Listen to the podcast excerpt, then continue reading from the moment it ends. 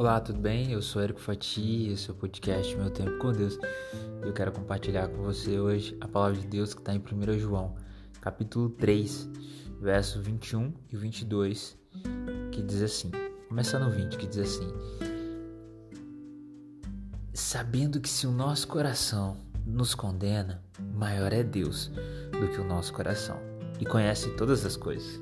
Amados, se o nosso coração não nos condena, temos confiança para com Deus. E qualquer coisa que lhe pedimos, dele o receberemos, porque guardamos os seus mandamentos e fazemos o que é agradável à sua vista. E o seu mandamento é este: que creiamos no nome de seu Filho Jesus Cristo e nos amemos uns aos outros segundo o seu mandamento. Hoje eu quero falar sobre o cuidado de Deus para conosco com relação ao nosso coração, aquilo que sentimos, aquilo que acreditamos. Primeiro de tudo, o ser humano ele é dotado com inteligência e também emocional e também espiritual, bem como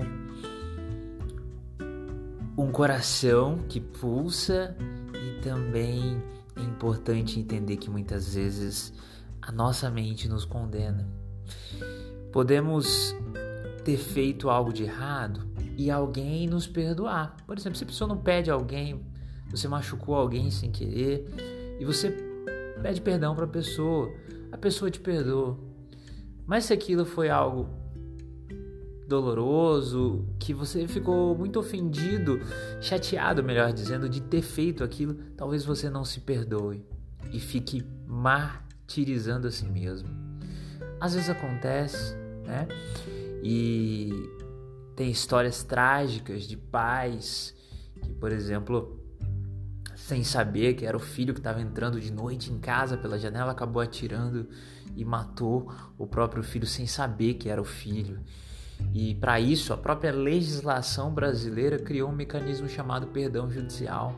Situações em que a dor da pessoa é tão grande que não adianta pena para ela, porque ela não queria praticar aquilo, mas acabou praticando. Um acidente às vezes acontece. Alguém vai lá e bate no carro e você acaba ficando super chateado porque bateu. Enfim, você já entendeu o que eu estou querendo dizer. Quando o nosso coração nos condena, existe um Deus acima de nós. Quando você não se perdoa por algo que você fez, existe um Deus acima de você. Ore entregue para Deus aquela situação. E se você tiver arrependido de todo o seu coração, pronto, Deus te perdoou, ele resolveu o seu problema. E a partir daí é um auto perdão. Você reconheceu que aquilo que você fez foi errado, foi um acidente ou foi algo muito ruim mesmo.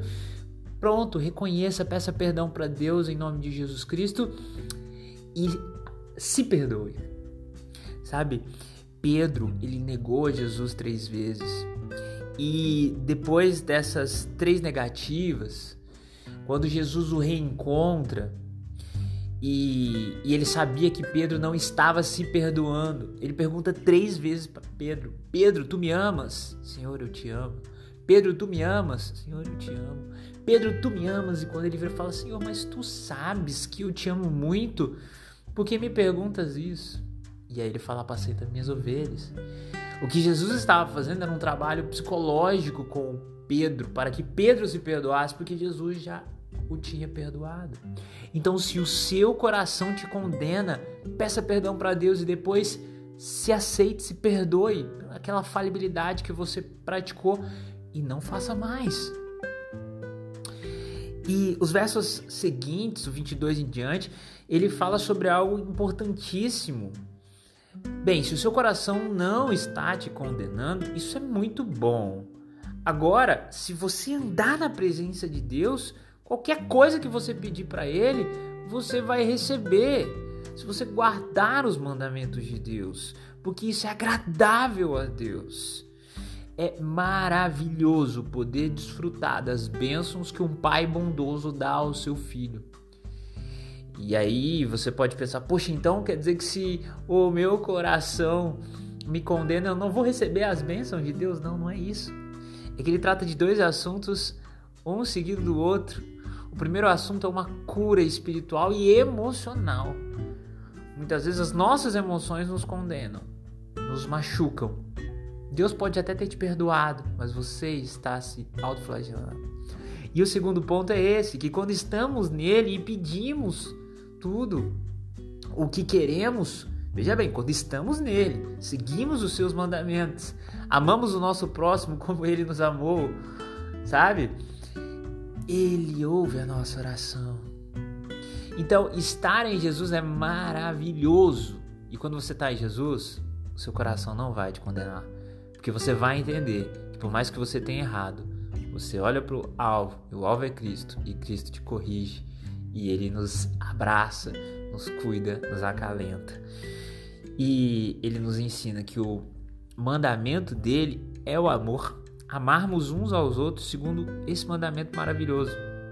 E aquele que guarda os mandamentos está nele e Cristo nessa pessoa. Então nisso conhecemos que é, essa pessoa está em Deus pelo Espírito de Deus na vida dessa pessoa. Então que Deus te abençoe, que se você está magoado consigo, chateado, chateada, peça perdão para Deus e se perdoe se você falhou e mude aquela atitude. Confie em Deus, Olhe para Jesus como seu espelho e faça tudo de acordo com a vontade de Deus. Eu tenho certeza que você vai ser muito bem abençoado, abençoada.